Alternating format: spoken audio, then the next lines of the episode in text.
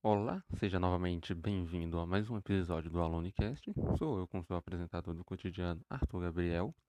E hoje estamos aqui, diferente dos dois últimos episódios, que falamos sobre filmografia de diretores, que no caso Zack Snyder e Rob Zombie. Hoje iremos falar de uma coisa diferente. Hoje vamos falar de uma franquia. O que é a franquia do Invocaverso, a franquia do Invocação do Mal. Invocação do Mal e seus derivados, que surgiram pós é, os, os dois primeiros Invocação do Mal, exceto um ali. Bem, nesse episódio, como será diferente, vou falar dos filmes e dos diretores por ordem de lançamento também. Tem os diretores que são mais recorrentes do que outros, mas na verdade são só dois exemplos. E para ser sincero também, eu achei que ia ser maior essa lista. Na minha mente a lista era bem maior.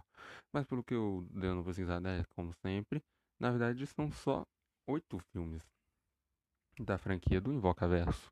Então, é, eu tava esperando lançar o, o Invocação do Mal 3 para poder fazer essa tier list, não, nem uma tier esse podcast, esse episódio. E eu vi o filme no fim de semana. É, e vou uh, e resolvi aplicar ele aqui, porque eu tava esperando esse filme lançar. E também se tem, tem outros filmes dessa franquia em produção, como, né, como a gente já sabe, óbvio que vai ter uma Freira 2, uma Invocação do, uma Invocação do Mal 4, uma Annabelle 4, o filme do Homem Torto que tá dizendo que vai sair em 2022, mas eu duvido muito. Então, sim, agora é isso. Vou. As regras já foram apresentadas e vamos imediatamente já começar falando dos filmes. Começar agora com o primeirão que deu início a toda essa franquia amada por muitos e odiada por muitos outros também, que é o Invocação do Mal 1 de 2013, dirigido pelo grande James Wan como uma premissa, né, pós do James Wan ter saído da franquia do Sobrenatural. Pra ser sincero, eu acho uma franquia bem chata, não sei como é que tem fã, mas tudo bem, cada um com seus gostos. Aí ele resolveu fazer outra franquia de filme sobrenatural. Eu já tava vendo que ia ser tão chata quanto Sobrenatural. Mas até que não. Foi um filme muito bom. Invocação do Mal 1, eu lembro na época que eles vendem sempre, todos assim, sempre vendendo no posto é, dos mesmos criadores de Sobrenatural e Jogos Mortais. E no caso era só o James Wan, o que não deixa de ser verdade, é o criador. Mas a gente sabe que tudo isso é um ótimo jogo de marketing e que funciona muito bem. A Invocação do Mal 1, como todo mundo sabe, ele é baseado em fatos reais, baseado no casal Warren em seus, suas histórias de terror, suas aventuras, acabando com demônios pelos Estados Unidos e mundo afora. Por que eu digo entre aspas? Porque, primeiro, a gente não tem prova de saber se é verdade ou não. Segundo, porque tem coisa ali que eles mesmos diziam em entrevistas que é muito difícil você acreditar. Como eu vou falar no Invocação do Mal 3, que vai demorar até um pouquinho. Mas já deixo é, esse alerta. Mas eu, eu, pelo menos, acredito nessas coisas sobrenaturais como. Desculpa pelo barulho de atrás, né? Tem que respeitar, porque eu ainda não tenho um set muito completo aqui. Então, com certeza também tem um corno aqui em cima que tá fazendo barulho de furadeira que vai em volta, então já peço desculpa. E também tem um, um pouquinho de gente gritando no fundo, mas isso aí é o de menos. Voltando para a Invocação do Mal. É, em 2013, né, ele chegou com esse filme, assim, eu lembro na época o rebuliço que esse filme deu gente falando que foi que desmaiou na sessão, gente falando que passou mal. É sempre desse jeito. Quando o filme de assombração, tão ruim que ele seja, dá alguém tem um treco. Alguns parecem ser bem verídicos, até parece, outros parecem ser muito fake. Obviamente que parecem. Mas a minha, pra, mim, a maioria é tudo fake. O único que eu acho dessa, dessas histórias de gente que assistiu o filme passou mal é o Exorcista, porque o Exorcista ali até mesmo hoje ele é meio cabreiro. Mas até o Exorcista acho que tem umas pontas soltas ali Nesse caso de gente entrando e passando mal no cinema. Então, aí lá o filme acompanha, né, o, a Vera Farmiga e o Patrick Wilson interpretando o casal Warren, que diga de sinal que vai ser repassado para toda essa franquia. Eles são a melhor coisa dessa franquia. Não é nem os monstros, os terror e tudo, não. São esse casal. Eles têm uma química muito boa. Eu, depois de descobrir que eles não eram casados na vida real, fiquei, caraca, pô, isso aí foi bem diferente. Aí o filme né, acompanha lá aquele caso super genérico. Nossa, que família compra casa no local distante pra caramba, onde ninguém compraria. Compra lá distante. Coisas estranhas começam a acontecer e tudo. Aí tá bom. Aí vai lá casa Warren, começa a investigar, leva aquele susto, todo mundo leva aquele susto. Mas, do jeito que eu estou falando, você pode até achar que eu tô achando esse filme uma bosta. Mas não, ele realmente é bom pra caraca, o primeiro filme Invocação do Mal. O James Wan conseguiu uma fórmula batida e transformar em algo muito bom, porque ele é um diretor de, de método. Ele consegue construir toda aquela tensão, o, o estilo de câmera dele, Tá sempre aquela. eh, Susto, um susto que tu pode tomar qualquer momento. Tu não sabe quando é que tu vai vir um susto. Às vezes é bem de graça, como todos os filmes de assombração tem. Às vezes é muito bem feito, tu não espera. Um ótimo exemplo é a cena da mãe no porão que leva uma garota. Não, o espírito, né? Bate as bate palmas e leva um susto. Mas isso aí é um dos vários sustos, né? Diferentes que tem no filme. Aí, resumindo, o filme ele é bom pra caramba. Você se envolve com os personagens, não só com a família, com o casal Warren, mas com a família que tá passando por aquele perrengue. E você até se bota no local, na, no local deles, tipo, pô, o que, que eu faria nessa situação? Isso que é o maneiro desses filmes de, pelo menos de, de, que tentam, que dão uma construída bem no personagem, tanto seja de terror, ação, qualquer coisa do gênero. Quando o filme consegue você se sentir no local daquela pessoa, ele para mim fez o propósito dele muito bem. E diferente, o que muitas pessoas podem estranhar vendo esse filme, vendo que também ele desencadeou uma franquia com monstros muito estranhos, é que esse filme não tem nenhum monstro diferente para ter uma sequência.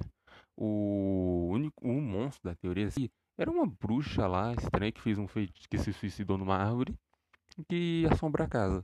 Ela nunca tem, ela não tem um visual tipo assim marcante, aparente que você toma, você lembra desse personagem. O único visual marcante é quando ela possui a mãe da família e fica com um pano branco na cara, metade rasgado pela metade e sujo de sangue. Mas mesmo assim não dá pra fazer um filme solo desse bicho, porque também seria bem tosco, digo de passagem. Se não fosse feito pelo Jason Wan, se fosse pelo James Wan, acho que até ele daria, daria um caldo bom àquele filme.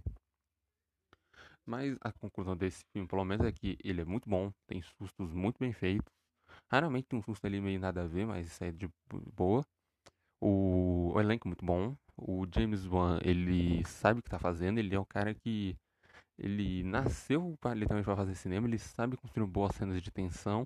E ele é um ótimo diretor por si só. Ele não sabe, ele é bom no terror quanto na ação, porque tem muita gente que não sabe. Ele dirigiu Velozes Furiosos 7 e o filme do Aquaman. Ou seja, ele sabe fazer um belo filme de aventura, um filme de ação e um filme de terror que bota um paralelo bem legal entre ele. Que ele é um diretor muito versátil. Bem, pelo menos o, o, é, o veredito do Invocação do Mal 1 é que é um filme muito bom. Ele dá pra assistir. Ah, se tu assistir ele à noite ali de boa, tu até fica com medinho. Ou seja, ele, é, é, ele cumpre o que promete e cumpre da melhor maneira possível, que pra mim é sensacional. Bem, em 2014, dando sequência, passou pouco tempo depois do Invocação do Mal 1, a Annabelle, que eu não eu cheguei a citar no próprio Invocação do Mal, porque ela aparece, né? Ela. Porque eu tava falando de Invocação do Mal, não tava falando dela. Aí, na única cena que ela aparece, não é a única, mas a única de destaque que ela aparece, ela aparece e rouba a cena todinha. Que é a cena da Annabelle, que ela tá sentada no colo da bruxa, e ela vai rodando a cabeça lá devagarzinho, a porta trancada, a menina tá fechada lá dentro. Aí fica aquela tensão, meu Deus, o que vai acontecer? E somente nessa cena, caso você não saiba, é o único momento que tu vai ver a Annabelle se mexendo sozinha. Que é muito engraçado, ela só faz isso no, em toda a franquia, é o único momento que tu vai ver ela se mexendo sozinha. Tu vai, tipo assim, tu vai ver ela teleportando de um lugar pro outro, mas não vai ver ela andando. Mas beleza. Aí, nessa única cena, ela roubou a cena total. E, e aí, continuando, né? Depois que ela, o pessoal gostou da personagem, ela fez é, sua marca, né? No primeiro filme. O pessoal gostou, pô, já manda uma um filme dessa personagem aí, que acho que dá pra fazer uma coisa boa. E foi dito e feito. Em 2014, dirigi, o filme saiu, dirigido por John R. Lionett, diretor de filmes sensacionais como Mortal Kombat Aniquilação e Sete Desejos. Ele cabeceou esse projeto, foi o responsável por comandar. Então, o filme ele se passa né, antes da Invocação do Mal 1 e mostra né, o passado mais ou menos da personagem, mostrando que né, lá um casal gra uma, uma mulher grávida, um, um casal tá tendo lá um bebê, ele se muda, acha uma boneca e começa a passar por uns bagulhos estranhos. Bem, a produção desse filme ela é meio O filme, pra mim, a única de terror mesmo, tensão que ele tem, é só nos, no primeiro, acho que 20 minutos, e depois começa a ficar meio chato. O John R. Lionett, até que ele, né, não sei por que escolheram esse diretor, mas escolheram, ele dirige Mortal Kombat Aniquilação, porque você não sabe das piores adaptações de videogame. O Sete Desejos dele, até que é um filme maneiro. Eu fui com uma ótima expectativa. Porque ele, no trailer, pelo menos, parecia que era um sucessor espiritual de Premonição, que é uma franquia que eu gosto muito. Já que, aí, quando você chega lá, no Vendo Sete Desejos, ele é um filme chato, com nenhum sangue, raramente, e fica meio estranho o filme. Mas eu não tô nem mentindo, os castes finais de Sete Desejos é melhor do que o, filme todinho. Porque, primeiro, tem uma montagem né, com a caixa ali, umas cenas bizarras muito maneiras, e toca a música sensação dos, da banda The Wi-Fiers. Ah, voltando pra Annabelle. O John. Lionett, ele até tentou dar umas diferenciadas. Ele cria, nesses momentos 20 minutos, umas cenas de tensão, uns enquadramentos sufocantes, sei lá, a pipoca queimando ali, a mulher cortando, é, costurando roupa ali na máquina, quase furando o dedo. Ele vai tentando fazer essas cenas de tensão assim para deixar a gente no ponto da cadeira. É, da primeira vez que eu vi, até fiquei bem interessado, assim, ficou bem legal. Mas acho que pra mim foi a única coisa que ele conseguiu, porque do resto pra filme ele ficou cansado e não deu muita coisa para ele fazer. A única cena pra mim que deu para ele fazer foi aquela cena que a mulher está olhando por baixo da porta, vai caindo os livros e, e uma vez quando você acha que vai cair o livro, vai cair a Annabelle e tu toma um susto um dos poucos sustos inteligentes que esse filme tem. Aí, o elenco, né, já que não tem o Vera Farmiga nem o Patrick Wilson, tem outros dois atores que nem lembro o nome, que também não fiz nem questão de pesquisar porque não valia a pena. Eles tentam fazer, né, fazem umas caras e bocas ali para carregar o filme e fica, eles não dá, parece que é vergonha ali. A única atriz ali que eu me lembrei foi uma personagem, né, uma vendedora de livros que ajuda a família, que ela é interpretada por uma atriz lá da série do Luke Cage. Mas também, pô, série do Luke Cage aí é triste, né? Eu não gosto nem de lembrar. E então, o, a própria Annabelle nesse filme, né? Ela ganhou um seu própria personalidade, né? Ela tem, ela não chega não vê ela andando e tudo como eu disse, mas ela tem um espírito, né, que lembra muito também o, o demônio de cara vermelha do da franquia do Sobrenatural. A única diferença que esse tem um visual um pouco mais maneiro, porque eu acho aquele visual lá tosco pra caramba do demônio de cara vermelha que ele se, pelo menos tem um queixo fino, uns chifres assim. O que é aquele estereótipo de demônio? É aquele estereótipo, mas pelo menos é um estereótipo até que bem feito. E assustador na cena do elevador que ela, esse filme tem. O, o próprio eh, o primeiro Annabelle, né? Ele foi um ponta, o pontapé para o, a sequência dos spin-offs dessa franquia esses spin-off, né, graças a Annabelle, esse filme rendeu muito dinheiro por causa da personagem, mas a crítica em si, ela não gosta desse filme, não. O público é meio misto. Mas como os, a, os executivos não estão nem aí para crítica e sim para bilheteria, obviamente ia render mais filmes. Em 2016, né, dão um pulinho de um ano, saiu Invocação do Mal 2, dirigido, ainda bem, por James Wan.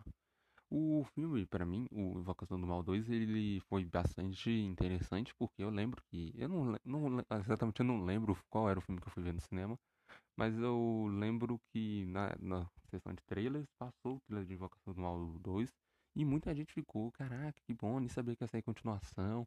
Aí, pelo menos o trailer eu achei maneiro pra caramba. E eu achei que, pô, ah, tô curioso até pra ver esse filme. Aí tá bom, o filme saiu. E para mim, ele é o melhor da trilogia do Invocação do Mal. O porquê? É porque ele consegue equilibrar muito bem, né? A direção do James Wan. Ela consegue fazer novamente seus momentos assustadores. E ela também foi responsável por apresentar novos monstros para a franquia. Algo que eu gosto só 50%, porque quando eles fazem isso é muito perigoso. Ou pode dar muito bom, ou pode dar muito certo. Quando é o James Wan na cadeira de diretor, vai dar muito certo, pode ter certeza quando é, novamente é inspirado em fatos reais. Ó, só a franquia do, dos filmes do Invocação do Mal são inspirados em fatos reais. Até da Annabelle ali tem um cardzinho dizendo que é inspirado em fatos. Mas os spin-offs não são inspirados em fatos reais, tem que lembrar disso. Então, bem difícil você ver ele, caraca, a Freira foi inspirado num demônio. É, até que foi, que, mas não tem um visual de freira mesmo, tem um visual de uma criança montada num, num dragão de duas cabeças, algo que seria muito tosco se o James não fizesse. E aí o filme ele tem novamente cenas muito boas de susto, bem construídas. Nova, voltaram Patrick Wilson e a Vera Farmiga, novamente carregando esse filme nas costas. E dessa vez agora eles estão lá para Londres para ajudar uma família que está sofrendo das mesmas coisas lá da primeira, só que a diferença é que é outros espíritos. Esse para mim ele é o melhor de todos. Ele conseguiu apresentar novos monstros, né, que no caso foi a freira e o homem torto. E eles roubam a cena nos momentos que, ele apare que os dois aparecem. A freira, ela gente já sabe, né? Ela é assustadora pra caramba. Como é, quem não tem medo de uma freira é, endemonizada vindo na tua direção. O Homem Torto também é um, um espetáculo à parte, porque eles, né, usam CGI não, só para corrigir algumas coisas, para deixar um pouco mais assustador. Mas no caso ele não é um boneco de CGI, é o próprio é, Javier Bonet, o, um ator espanhol, que ele nasceu com uma doença que ele deixa muito alto, muito magro. E ele, os médicos nem tinham expectativa de vida para ele, disseram que ele ia morrer bem cedo. Mas o cara não, ele tá aí, ficou rico fazendo um monstro filme de terror. Ele, caso você não sabe, ele fez a, o Homem Torto, mas ele também fez a Garota Medeiros no filme do Hack. Ele também fez o Slenderman, no Slenderman Pesadelo Sem Rosto que é uma das poucas coisas que salvam naquele filme quando ele aparece, né? Porque raramente, é bem difícil de conseguir ver ele. Pelo menos que o filme é muito escuro. Primeiro que o filme nem mostrar ele mostra. Ele tá fazendo participação especial no próprio filme. E muitos outros personagens. Ele aparece no História Assustadora para se contar no escuro. Ele aparece naquele filme, acho que só eu que vi aquele terror Mara. E é, tá por aí. Aí, mas, mas eles usam, né, seja aí no personagem para endireitar algumas coisas. O Jameson diz que é pra endireitar, mas eu acho que uma maquiagem ali bem melhor conseguiria fazer o que o CGI faz ali e bem melhor, de sinal, porque tem muito que seja ali compromete. Que aí em filme de terror, ele é muito difícil de se fazer para ficar condizente com a narrativa. Senão o filme ele fica tosco, perpetua normal né, do que o filme já se propõe, é fica muito evidente, que é o que eu quero dizer. Fica muito evidente se não for um CG nível Disney, Marvel, assim. E mesmo quando é, você consegue perceber porque é algo que não é real ali, não é condizente. Quando você vai ver um filme da DC, da Marvel, um filme de ação genérico, você sabe que vai ter um CG ali, porque eles não conseguem fazer aquilo ali na vida real. Você acha que vai ter um, um cara bombado de 2 metros, 3 metros, roxo? Não, não vai. É é um CGI. Mas tudo bem. Invocação do Mal, ele, ele tem uma. Pra mim, ele tem uma atmosfera de terror muito melhor do que o 1 que um ele tem uma fotografia mais alaranjada, mais é, viva, não, um pouco mais calorenta. Já o 2, para se não se passar nos Estados Unidos, eles passar no, em Londres. E Londres a gente sabe que a maior parte do tempo ele está sempre nublado, aquela temática bem gótica. Isso para mim ajuda bastante no, na construção de suspense. Tem todos os personagens, até os coadjuvantes são muito interessantes, a família, assim, as crianças da família elas conseguem conduzir muito bem com o, interpretações muito boas, com o elenco e todos. E isso para mim rendeu ótimo, um bom filme, bem competente. É óbvio ali que tem os momentos que eles estendem demais para chegar no mínimo a uma hora ali. Mas tem cenas ali que eles poderiam cortar, como teve cenas que eles cortaram.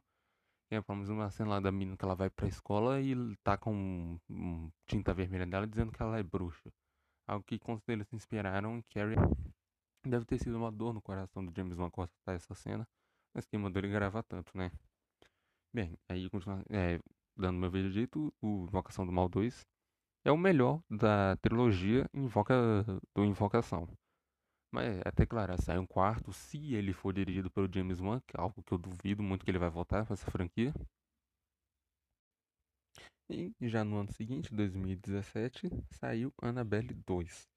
Dessa vez não foi dirigido por John R. Leonard, ainda bem, porque foi dirigido por David F. Sandberg, o diretor que antes tinha feito Quando as Luzes Se Apagam, que pra mim é um filme bem chato, pra ser sincero, ele só se aproveitou do curto que ele próprio fez para fazer um filme, mas ele é um diretor muito bom, não é à toa que ele foi depois chamado para dirigir o filme do Shazam, que para mim não é um dos melhores da franquia do DCU, mas é assistível, né, diferente de outros filmes deles aí. Então, o Invocação do Mal 2 ele se passa antes do 1, é uma prequel. Por isso que aqui no Brasil ele recebeu o subtítulo de Criação do Mal. Sei que nos Estados Unidos o nome dele é só Annabelle the Creation, a criação. Mas tudo bem. Ainda bem que eles não usaram o nome Annabelle Ressurreição, a origem, porque isso já estava muito batido para 2017. Quem é que ainda usa isso? Bem, né, o Annabelle 2, ele para mim é um filme bem mais com cenas assustadoras. Eu achei muito bacana como o John, o David F. Sandberg conseguiu evoluir do, do Caraca, não sei se esqueci desse curta, né? O, o Quando as Luzes Se Apagam. Porque o curta do Quando as Luzes Se Apagam é muito bom. Ele até. Não, até hoje talvez ele tenha envelhecido meio mal. Mas ele é muito bom, tem suas cenas. O, se você for no canal dele, né, que é o Point Master, ele tem os próprios curtas de terror que ele faz em casa com a esposa dele, que também é atriz. São curtas muito bons. Eles têm uma construção de terror muito boa. E é, ele foi muito bacana ele ter conseguido essa oportunidade, né? O apadrinhamento do James Wan, que depois eu vou falar, para comandar a franquia do Annabelle. Comandar não, né? Dirigir pelo menos um filme. Aí tá bom, ele fez lá, o filme chegou lá em 2017 e para mim é o melhor filme da Annabelle, da toda a trilogia da Annabelle. É o melhor que ela tem até agora. O filme, né, ele acompanha aquelas crianças de um orfanato indo morar numa casinha com as as crianças ali, né? Tudo. É, uns velhinhos, né? Deixam eles morar numa casa. E tem lá aquela garota que tem problema de andar, tem a amiga dela, tem umas garotas um pouco mais velhas. E tudo bem, é um ótimo cenário para um filme de terror. Aí, né, também tem aquele subplot que cria, que, que conta realmente a origem da Annabelle. Porque não você acha que tem a origem, né? Porque né, o, o espírito da satanista entrou ali no corpo da Annabelle, por isso que tá assombrando, não. A Annabelle já tinha. já era assombrada antes mesmo disso acontecer. Aí tá bom. Aí o filme vai seguindo. Tem, ó, tem cenas de terror mais ou menos, né? Como eu disse, ele é o melhor porque ele tem muito mais cenas assustadoras do que o primeiro. E as que tem são boas, mas nem todos conseguem ser. Por exemplo, eles têm aquela ótima cena, né? Do, do corredor à noite, menina fica jogando a bolinha, então que a bolinha não volta. Eu acho que é uma cena muito boa. E também você, é um daqueles que você consegue se colocar no local das meninas, né? Daquelas garotas ali passando por aquele perrengue. E é um filme que digo bem assustador, tem poucas mortes, pra ser sério. não lembro agora se é duas ou se é cinco. Tá entre esses números aí. Aí quando o, filme, né, ele, ele também tentou apresentar novos, novos monstros para apresentar, fazer filme solo. Na verdade, acho que foi só um, que foi a um espantalho, é o espantalho, né, que ataca a garota ali no celeiro. Mas ele e não deu nem um pouco certo, porque ninguém lembra desse personagem, só eu, pelo visto. E não lembro dele porque ele é bom, eu lembro dele porque ele existiu, né? Porque eu fui rever algumas cenas, né, pra poder falar do filme. Já ele até faz uma citação à freira ali, ela aparece numa foto só, mas ela nunca aparece realmente em cena mas ele também dá como se fosse um contextozinho pro filme da Freira que vai surgir depois. Aí, o. Quem é que? O filme da Freira 8, né? Já tava confirmado com tudo. E esse filme foi lançado também para essa ceninha, que eu acho que deve ter sido coisa de produtor, pra ele botar essa cena, pra dar pelo menos um, uma referenciazinha pra gente falar: ah, olha essa foto aí que a Freira apareceu no Annabelle. Então, tá explicando? Então, é mais ou menos isso o David F. Sandberg, ele não tem o mesmo talento do James Wan pra terror, porque isso é bem difícil. Acho que a única pessoa que consegue peitar com ele, e olha lá, é, é o David Leitch, o David, oh, David Leitch não, oxe, o Leaf Wendell, por que eu falei David Leitch?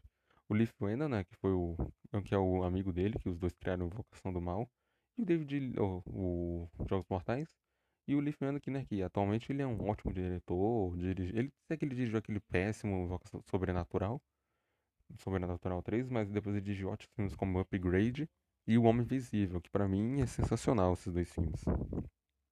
Ele conseguiu a sua própria característica. Mas voltando pro próprio Annabelle, ele é bem mais divertido de se assistir do que o Annabelle 1, é menos chato, o filme ele tem um ritmo bem melhor do que o primeiro o público também se interessa pelas personagens, quer ver o que vai acontecer. E também porque tem uma crescente do mal que vai acontecendo, você fica curioso para ver o que acontecer. Diferente do primeiro, que deveria ter uma crescente que eles apresentam, mas ela não é nem um pouco assustadora. Bem, o, bem, é, o Annabelle 2, disse ele é o melhor, tem ótimas cenas, o filme ele é, tipo tem takes ali muito bonitos, bem é, assustadores mesmo. E por isso que ele é, pra mim, é o melhor entre os filmes da Annabelle. Bem, né? Em 2018, como já tá, os dois filmes foram gravados mais ou menos ao mesmo tempo, né? O Annabelle e a Freira, é o filme da Freira. O A Freira foi dirigido pelo Corin Hard um, em 2018, né? Dirigido pelo Corin Hard, um diretor que eu nem sei de onde saiu, não sei de onde que ele veio. O único antes, né, eu fui dar uma pesquisada pelo menos pra ver a filmografia dele. Ele dirigiu um, acho que em 2016, chamado Floresta do Mal, alguma coisa do mal, Floresta Maldita. E a única cena que me lembro dele, desse filme, é que tem uma foice pegando fogo. Eu, pra ser sincero, não sei como ele conseguiu cabe dirigir um filme dessa magnitude. Não sei, é, o padrinhamento do James Wan é a única explicação. É mesmo, vou falar desse padrinhamento dele logo porque já estou na metade. O apadrinhamento do James Wan é bem simples. Ele olha diretores que têm é, um talento ali, um, uma promessa, uma promessa com um filme de terror e bota nas produções do Invocaverso ou de talvez de outra franquia que talvez ele vá fazer na frente, não sei ainda. Ele bota esses diretores para poder só ele não precisar fazer o cargo, né, do diretor, fazer todos esses filmes, imagina, e botar o nome dele como produtor, dar uns pitacozinhos, mas é na realidade é só escrevi o um nome e ganhei o dinheiro. Porque ele é, só, ele é o produtor de todos os filmes da franquia. Mas a, é, isso para mim mostra que ele é um cara inteligente até, que, até demais. Porque ele é, é ótimo, né? É, vamos falar a verdade, é ótimo se tu for um diretor iniciante de terror, conseguir um apadrinhamento dele, sei lá, uma alavancação pro, pra fazer um filme grande. Foi isso que ele fez com o David F. Sandberg, que ele fez, né? Ele produziu o, o Quando as Luzes Se Apagam, e depois disso o filme deu um sucesso moderado, moderado, conseguiu fazer o Annabelle 2. E já que estava lá na ordem tudo, foi fazer o filme do Shazam, que é um ganhador de bilheteria. Vai fazer o Shazam 2 aí. Não sei que mais qual filme ele vai fazer. Mas ele é um diretor talentoso. Já o Corin Hard eu não posso dizer a mesma coisa. Ele, para dizer que ele não tem nada de bom, ele, ele é um dos criadores da, do, da série Gangs of London. Ele e o Garrett Evans. E outro cara lá que nem sei quem é. E o Garrett Evans, que é um ótimo diretor, adoro os filmes dele. Exceto o Apóstolo. Mas olha, ótimo de filme, ótimos filmes de ação indonésio, como Operação Invasão, que é um dos melhores filmes de luta que eu já vi, do 1 e o 2. E tá bom, né? Tá bom, Reinhardt, continue que você tem seu talento. Vamos falando agora finalmente do filme da Freira, após dois, quase três minutos aqui, rasgando, falando bosta. O filme da Freira, ele foi, serviu, né, pra contar a origem daquela personagem, todo mundo ficou intrigado no Invocação do Mal 2. E ele faz, ele literalmente é isso aí mesmo. Ele mostra lá uma abadia na Romênia, a freira tá atormentando ali, que tem uma freira tentando conter, mas tá ficando muito complicado segurar o, o demônio lá dentro. Aí manda, né, um, um bispo e um, uma noviça para resolver essa parada. E é, é isso aí, manda, manda só esses caras aí, que eles vão dar conta. O filme ele é bem genérico. Ele tenta fazer demais, fazer algumas cenas assustadoras, mas nunca ele consegue pra mim é ser constrangedor. Para dizer que o filme ele é 100% ruim, que não é, ele tem seus takes maneiros, ele tem uns takes bem maneiros da freira no corredor, de uns planos zenitais maneiros. A cena final, pelo menos, da freira é, emergindo da água, segurando a personagem da Thaisa Farmiga pelo pescoço, é bem maneiro. É que também tem esse porém, né? Ó, Thaisa Farmiga, que é a irmã da Vera Farmiga, a Vera Farmiga, a Thaisa Farmiga. Elas, né, são irmãs da vida real. As duas são muito famosas, né? A Vera Farmiga já é uma atriz bem. Ela é consideravelmente antiga, já fez muitos filmes muito lembrados, como O Menino de Pijama Listrado e muitos outros. A Thaisa Farmiga também. Ela fez. Ela é muito conhecida principalmente pelo American Horror Story, que pra mim é a melhor série de todos os tempos. Mas eu acho que foi até um pouquinho, acho que um tiro no pé botar a Thaisa Farmiga nesse filme. Que eles poderiam utilizar. Desculpa por isso por baixo, por esse som de fundo, tá, gente? É, eles utilizaram a atriz, que eles poderiam utilizar ela para fazer um flashback da personagem da Farmiga, da Vera Farmiga mais nova.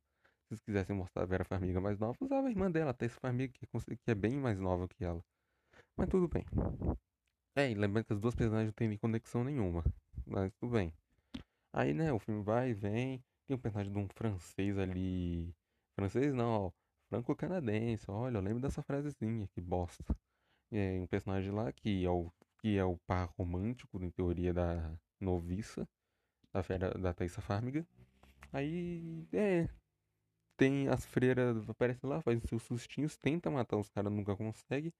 Porque tem que falar aqui também, ó. Invocação do Mal e o sobrenatural criaram os espíritos de que usam vestido ou alguma coisa grande, tem sempre é vestido e que gritam e jogam as pessoas para trás. Aqui, ó, tem a Mulher de Preto do filmes do Invocação do Sobrenatural, a Mulher de Preto alguma coisa assim de preto, que é um bicho muito assustador, mas é, não faz nada. Tem a Freira, tem a Chorona, que vou falar mais daquela, dela mais aqui para frente. Tem aquele filme horrível da noiva, aquele filme russo, é a mesma coisa, o espírito grita e já a pessoa pra trás. Eu não entendi. Quem foi que teve a ideia de criar essa bosta? Não faz o menor sentido, não entra na minha mente. Eu falo, nossa, ó, precisamos do cara tem que ser forte. Qual o poder dele? Ah, telecinese. Tá, mas lembra como é que ele usa? Gritando. Pô, não sei, é a telecinese ou é um grito supersônico tipo da Canário Negro? É ridículo isso, ficou tão repetitivo. É uma das piores coisas desde o sangue em CGI e do, e do susto no espelho do banheiro. Mas tudo bem, bora. Aí, o filme da Freira, uma das poucas coisas que salvam que é a própria Freira, quando ela aparece novamente, que é interpretada pela Bonnie Abrams, a mesma atriz que interpretou ela no filme de, dois, de Invocação do Mal, e que, vamos ser ela é igualzinha a Freira, com só bota uma, a maquiagem. É que ela fez aquele filme de Era de Princesa, em qual ela, se não me engano, ela era uma princesa, então tava tudo bem. Bem, o filme ele fez o seu sucesso, né, o sua bilheteria, mas só por causa da personagem e porque ele teve um marketing até que considerável. Mas, né, se não se fosse qualquer outro monstro ali, duvido que ele teria feito metade daquele orçamento. Bem, em 2019, no ano seguinte, logo mesmo, os caras atacaram o filme da Maldição da Chorona. Boa, beleza, esse filme eu tava me coçando pra chegar nele. Vamos logo. O filme da Maldição da Chorona, ele, né, é foi o único personagem original, entre muitas aspas, que não apareceu em nenhum outro filme, para integrar a franquia do Invocaverso. Você talvez até deve conhecer, porque eu lembro que tem um episódio de Chaves que falam dela, da, da Chorona, que é uma lenda urbana do México. E, o, algo que é uma lenda urbana de um espírito que chora, que rouba crianças e afoga. Algo que, pô, é bem maneiro, dá pra fazer um caldo, dá pra fazer uma história interessante. Aí, aí tá bom. Eu lembro quando começou a divulgação desse filme, saiu uns posters e tudo. E novamente ali, dos produtores do Invocação, da franquia Invocação do Mal e Annabelle. Eu não sei porque eles diferenciam a mesma coisa, mas tudo bem. Dos criadores de Invocação do Mal e Annabelle vem Maldição da Chorona.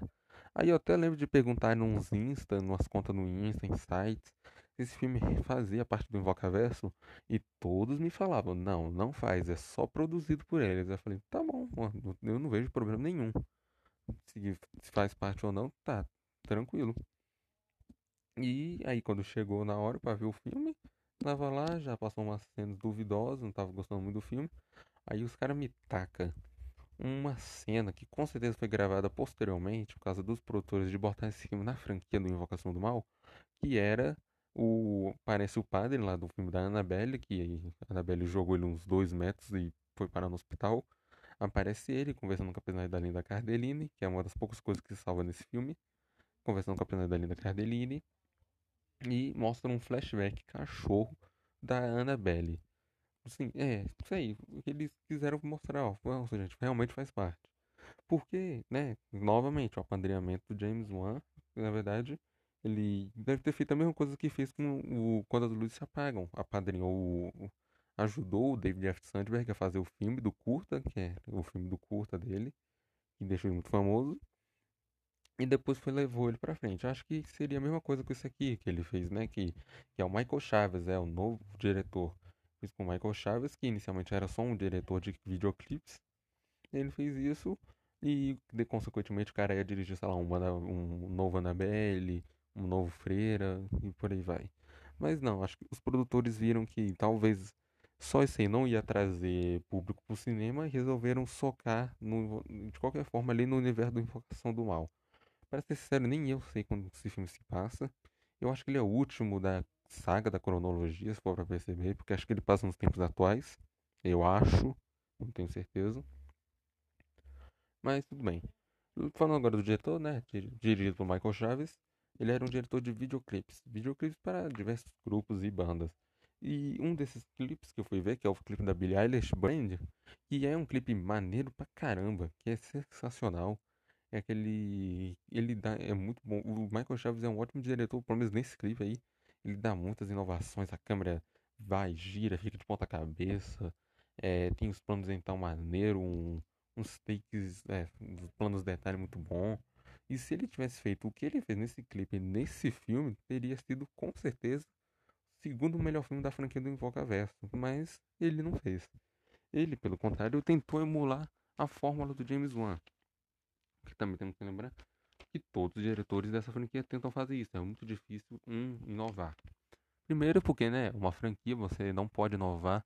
Se o filme primeiro ele tem uma fórmula de direção assim, você vai ter que seguir ela. Você pode até tentar fazer uma coisa ali ou outra diferente para não ficar 100% repetitivo, mas tem que seguir. Mas o diferente, do, pelo menos os outros diretores tentavam fazer uma coisa diferente. O próprio John R. Lionett, o David F. Sandberg tentavam fazer umas coisas mais diferentes. Mas o Michael Chaves não, ele seguiu restritamente a fórmula do James Wan e não foi senão, e não seguiu uma fórmula boa. Ele tentou fazer uns planos de sequência bacana ali quando, né, para apresentar a família, aquele plano que ele ele reusaria na Invocação do Mal. É, ele tentou fazer um plano de sequência ali, mas o plano de sequência daquele tipo ali é feito para apresentar um número grande de pessoas. Mas não, é feito para apresentar só três personagens, que é a Linda Cardellini e os dois filhos chato pra caramba dela. E aí o filme vai, mostra a Linda Cardellini, que é uma. trabalha no conselho tutelar, e o espírito dela começa e a família dela começa a ser assombrada pela chorona. E é. Pelo, ó, pra não dizer que isso é 100% ruim que o, Colin Hard não consegue fazer. Ou, oh, Colin Hard não, ó. O. Cara, esqueci o nome dele agora. O Michael Chaves, é, tem que olhar aqui. O Michael Chaves não sabe fazer nada. Tem uma cena, né, que a personagem está perto de uma piscina e ela vê de longe, assim, a, a chorona.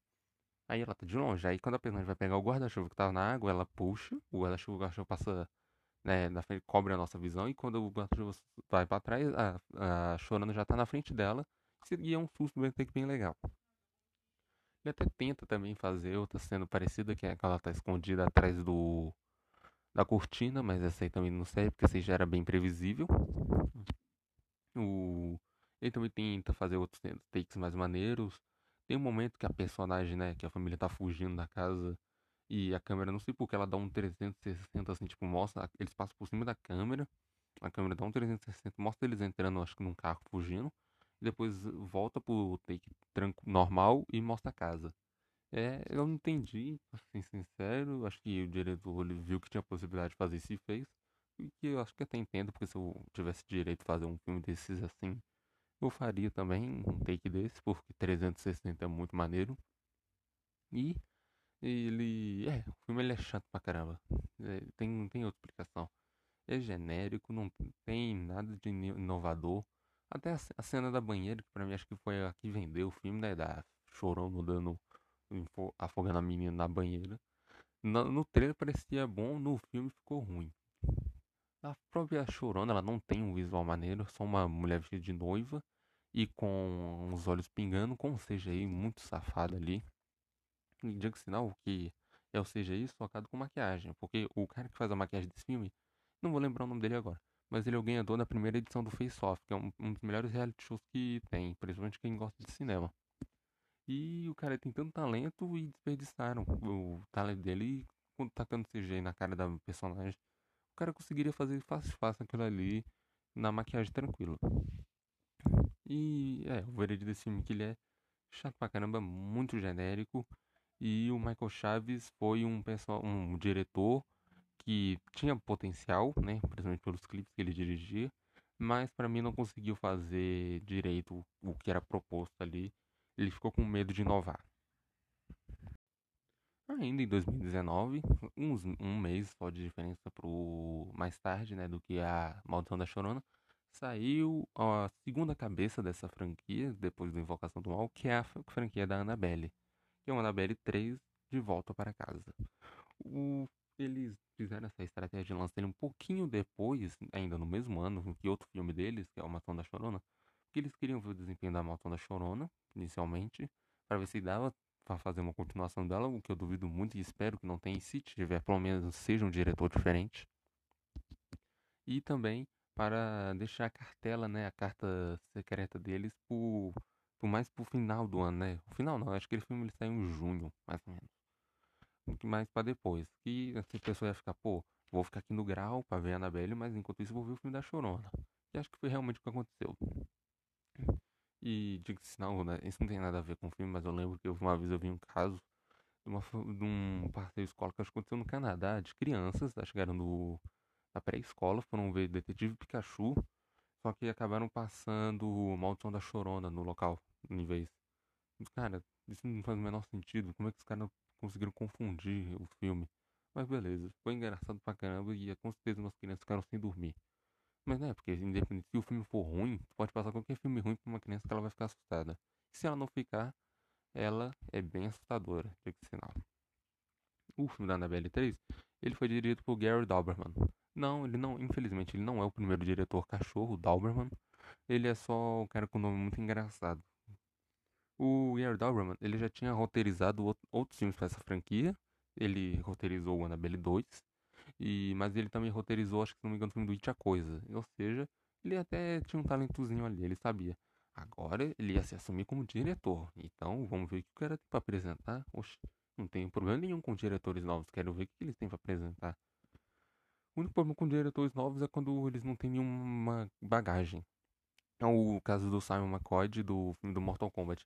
Como é que os caras me deixam um diretor que nunca dirigiu filme, nunca dirigiu um clipe, nem nada, nem um curta, essa proporção, e também um, um roteirista que nunca roteirizou nada, roteirizou um filme daquela proporção. É, beleza, então, vamos, vou dar um joinha aqui. O Gary Doberman, ele tentou, né, ele seguiu ainda a fórmula de James Wan, mas ele até que dá, tem seus momentos ali diferentes. Ele tenta, parece nos momentos, fazer uma cena parecida com A Morte do Demônio, The Evil Dead, que é a câmera seguindo o personagem como se fosse um espírito. O... A direção tem seus, né, os seus momentos chaves. Tem aquela. que acho que foi o momento que mais vendeu o filme, que é a personagem da família Warren, a filha né, do, da, do casal Warren, é, de novamente interpretado por outra atriz. Quando ela vai vendo um espírito passando lá de cores diferentes. Quando tá verde, o espírito tá pequenininho. Fica azul, o espírito já tá grande. Fica vermelho a luz, o espírito já tá grande com uma faca vindo pra trás dela. Mas acho que é uma cena até que bem maneira. E tem aquela cena da Annabelle nas cobertas dela. E eu digo, pelo menos no trailer foi assustador. Mas como eu vi o trailer e depois fui ver o filme, eu já tava esperando e não me assustei tanto. O que pode ter sido um erro, não sei, mas tudo bem. Quando eu vi o Annabelle 3, eu tava esperando um filme muito maneiro, com direção boa. Esse é o único filme da franquia do Invocaverso que tem o casal Warren que não seja no Invocação do Mal, porque eles aparecem todos em Invocação do Mal, né, que eles são os pilares centrais. Mas esse é o único spin-off que eles aparecem, mas eles não aparecem, eles não têm muita importância, eles aparecem nos primeiros 5 minutos, tem uma cena de terror deles, eles é, levam um susto ali num cemitério com uns espíritos muito do mal. E na frente eles guardando a abelha lá no vidro. Tá, beleza. Aí depois some do filme. Se não me engano, esse filme ele se passa ao mesmo tempo de Invocação do Mal 2. Aí tá bom aí. E o plot do filme segue tudo, né? A babá da menina dos Warren, a, amiga chata dela e a menina e a filha dos Warren. Cara, a, o plot desse filme ele, ele é tão estranho que a causa da Annabelle começar a atormentar as crianças lá é porque a menina é intrometida. A garota entrou, forçou um monte de coisa e deixou o espírito começar a atormentar e guiou os outros espíritos que também estavam no ali para poder atormentar as pessoas que estavam na casa. E tem e esse filme também serviu, né, para mostrar novos monstros para ter seus filmes próprios. E acho que esse é o que mais serviu para fazer isso que tem, além da própria Annabelle, tem a armadura de samurai, que não, não faz nada, tem só uma cena dela que ela tá parada no meio do corredor. Uma coisa estranha dela que se você botar o ouvido ali perto, você pode ouvir um barulho de guerra, de gente morrendo. Mas nunca é um samurai ali doidão querendo matar as crianças, porque se fosse seria muito bom. Também tem apesar da noiva, infelizmente não é aquela noiva do filme russo, porque pelo menos seria muito engraçado. É uma personagem cagada, inspirada numa noiva ali no espírito, num vestido amaldiçoado. E diga-se passagem, esse filme, dessa personagem até ia ter filme. Mas como eles fizeram o filme da Chorona, e as duas personagens são praticamente idênticas, a única diferença que você consegue ver o da Chorona e da noiva não, eles resolveram cancelar esse filme e seguiram só com a da Chorona. E eu não sei se isso é bom ou ruim. E eu acho que é ruim, que é bom e ruim ao mesmo tempo, porque pelo menos o filme da Chorona é muito ruim. Mas ele é um filme que foi feito para não fazer parte da franquia do Invocação Verso e acabou sendo. Pelo menos o filme da noiva, acho que ele já faria parte do filme da franquia e teria uma construção melhor desse, nesse universo. E também tem outros personagens, né? Também tem é, um lobisomem, sim, tem lobisomem nesse filme, que é um lobisomem com CGI, que é tão. Acho que eles quiseram esconder o que eles não tinham verbo tanto suficiente assim para fazer um lobisomem de CGI. E é por isso que ele aparece raramente, poucas cenas, você não consegue entender nada.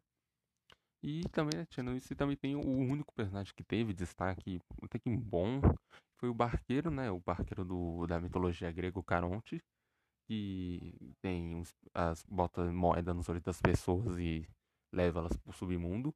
Que com certeza esse é o único personagem que apareceu nesse spin-off que vai ter um filme solo. Esse eu tenho quase certeza. Que o pessoal até que gostou dele. A Belle ela tem que fazer as cenas dela. Se é que não, né? Ela é bem preguiçosa. Ela manda os capangas, que é os espíritos, fazer o trabalho sujo. Ela tem só uma cena no final, tipo assim, uma cena dela pra assustar você mesmo, que é dela ali. Mas, né, novamente a Annabelle não se mexe, é só o espírito dela. E é, uma, e é nada a ver, é um vento que eles não estão conseguindo. Tá uma ventania doida, parece que eles estão dentro de uma turbina de avião, que eles não estão conseguindo alcançar o vidro para fechar a Annabelle lá dentro. E tá, é isso aí. O filme termina, o casal chega e fala, opa, o que aconteceu aqui? Fala, ah, nada, não, a gente deu uma festa aqui. Cara, é, realmente essa é a continuação do filme da, da Annabelle. Pra mim ele não, é, ele não é tão ruim quanto o primeiro. Mas ele é vergonhoso. Ele, ele cospe na tua cara e fala aqui, ó, tu queria ver algo bom, tu, tu viu algo nada a ver aqui. Um monte de criança aqui correndo com medo da Annabelle. E não sei se isso foi culpa do diretor, porque acho que o, o Gary Dalberman ele começou com o pé esquerdo. Ele teve cenas ali que ele tentou fazer uma parada diferente. Não deu certo em momento nenhum. Mas fazer o que, né? Nem todo mundo começa com o pé direito, né, queridão? Chegamos no, pelo menos até agora, o último filme da franquia que lançado. Que foi o Invocação do Mal 3, dirigido por quem? Não, exatamente, não é o James Wan. Você achou que eu ia falar de James Wan? Não, Michael Chaves, o cara que dirigiu Maldição da Chorona. E esse filme também tem bastante coisa para falar dele. Eu assisti ele no fim de semana ali, porque tava, tinha que ver, porque não posso fazer um podcast sem assistir o filme. Então eu fui ver ele. E, é, eu não vou. Primeiro eu vou começar falando um pouquinho do filme e depois eu falo do Michael Chaves, que acho que é o mais interessante. O filme, ele, né, novamente é outro caso real dos Warren, né, que é o caso de do Arnie Johnson, que diz que matou uma pessoa por ordem do demônio. E o filme, ele até tenta mostrar esse ponto, né? Que acho que ele vai ser o filme mais diferente da, da trilogia do Invocação do Mal. Porque os outros dois filmes foram só casas mal assombradas, com ele tentando fazer ele diferencial. Esse não, esse aqui eles estão tendo que investigar um assassinato e salvar que o menino seja mandado para pena de morte. Ele até aparente que vai aparência uh, tem uma aparência de que vai ser diferente, que vai ser um filme mais voltado para um tribunal, que eles vão apre apresentar provas e tudo, mas ele só aparece mesmo. E o que o, o foco do filme é a investigação dos Warren para identificar o que foi que aconteceu ali. Na vida real, o Arnie Johnson né, realmente matou o cara ali tudo, disse que foi é, acusação, foi coisa do demônio, e os Warren até apresentaram algumas provas ali e tudo. Mas no final das contas, o menino ele acabou pegando 20 anos de cadeia. Ou seja, a investigação deles não serviu pra nada. O que eu acho muito engraçado é que eles perderam o tempo deles, ou forjando uma história real ou uma farsa, aí depende do seu ponto de vista. Mas ele pegou 20 anos de cadeia, mas por boa conduta ele, ele pegou, ficou só 5 anos. Ele conseguiu sair já. Aliás, tem uma, uma das promos, né, uma das comerciais do filme, que aparece o próprio Arne Johnson e a esposa dele, a Debbie alguma coisa, no, né, na vida real, os, as pessoas reais que foram de inspiração aparecem dando seu depoimento tudo. E o que é bastante interessante conseguindo chamar o pessoal para fazer essa ceninha, pra pelo menos falar. E pelo menos se tivesse acontecido comigo, eu pelo menos não ia falar nada com ninguém sobre isso. Aí o. Aí o filme ele, né, segue ali a história do, do casal investigando tudo ali. Não tem aquela dúvida de se foi real, se for, ou se foi, se foi coisa do espírito. Aqui realmente é coisa do mal. E é um, pelo menos esse filme ele tem um diferencial muito bom, na verdade dois, que é ele não tenta apresentar monstros novos para fazer filmes solos. Até vi uma entrevista do, do produtor que eles diz, cortaram a cena do monstro que eles, que eles iriam é, fazer um filme solo depois.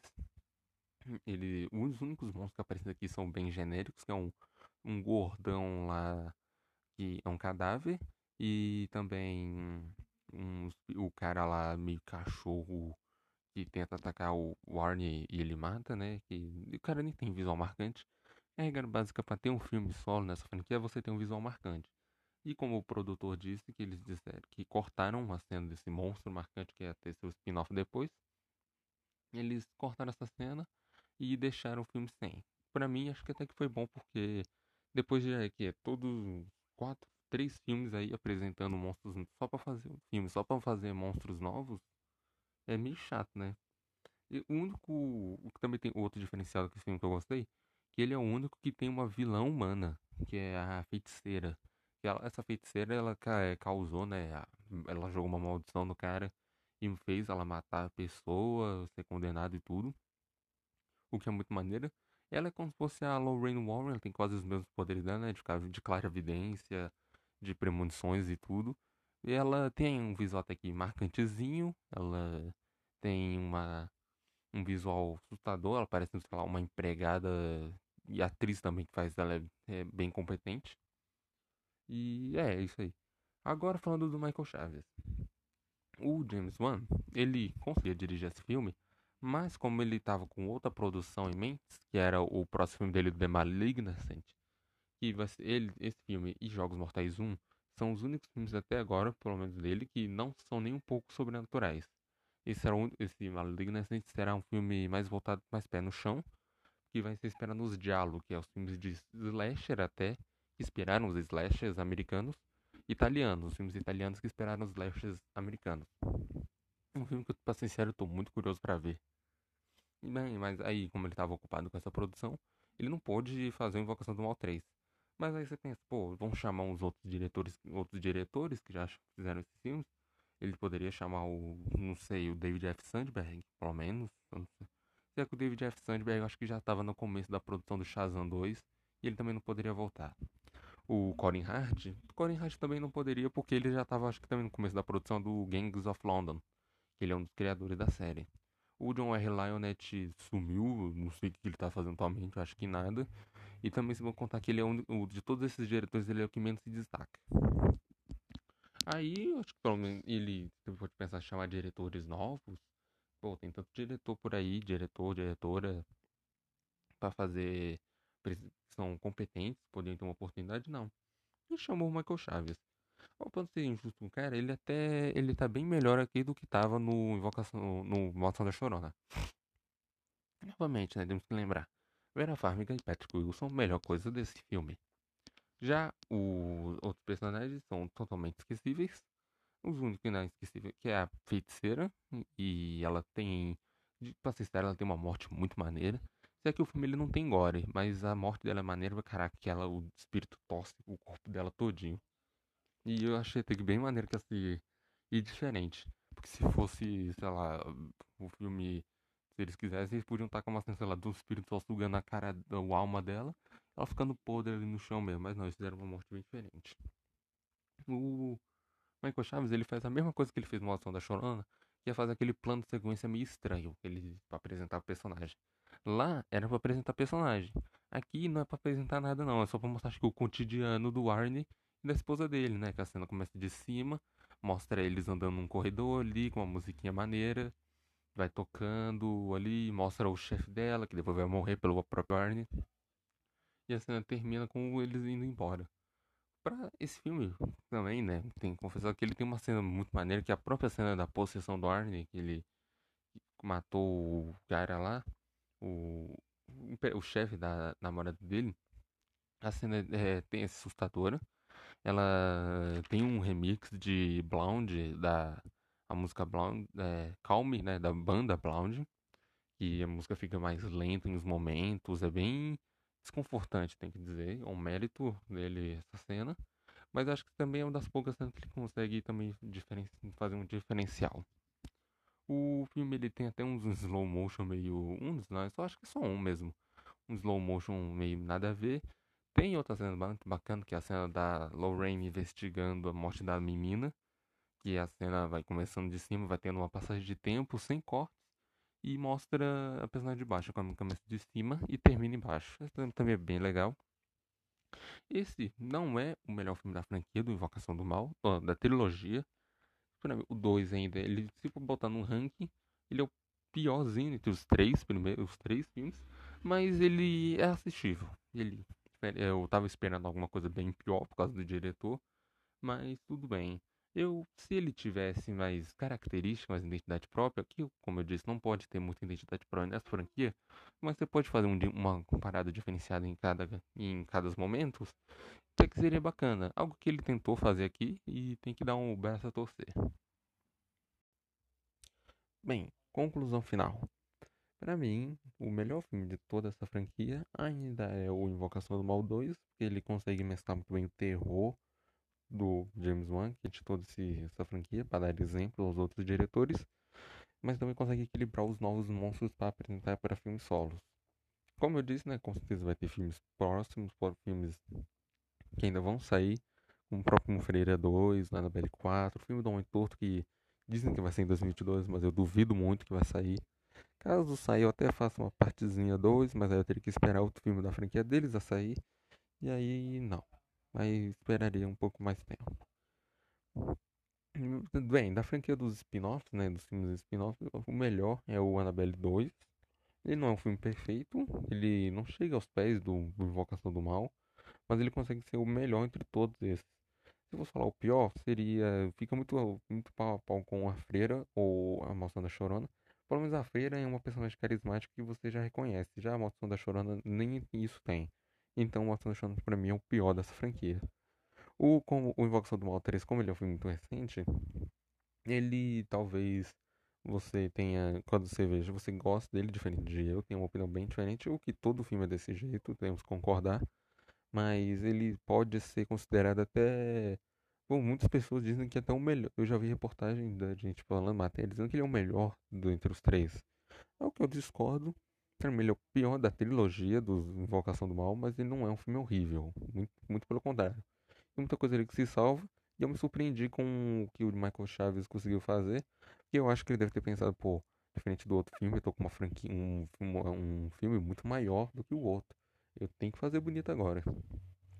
Também temos que lembrar que o filme ele, né, ele foi gravado, feito acho que em 2019, 2018, acho que 2019 mas ele ia ser lançado em 2021, porque você para perceber, em 2019, depois da Annabelle, em 2020 eles já iam lançar o filme do Invocação do Mal 3, mas por causa do que da situação todo mundo, eles adiaram, com, no, no, totalmente normal.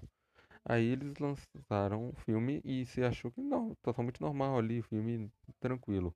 Mas se você olhar um documentário que tem no HBO Max sobre o filme, tem cenas ali que, os diretor, que o diretor e a equipe de produção estão usando máscaras e face shields, o que mostra que teve regravações sim durante esse meio tempo.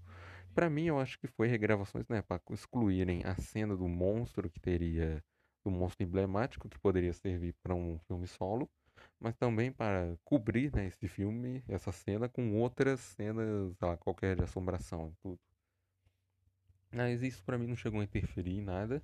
O filme ele, tem, ele mantém um, uma continuidade, mas, é, enfim, não é o melhor entre os terceiros. O Invocação do Mal 2 é para mim o melhor entre todos. Bem, se esse é o veredito, né, todo. No, esse foi o episódio de hoje do Alunicast. continue seguindo o AlunoCast para mais episódios, mais conversas diferenciadas, tudo sobre filmes ou qualquer outra coisa que resolver trazer. E adeus.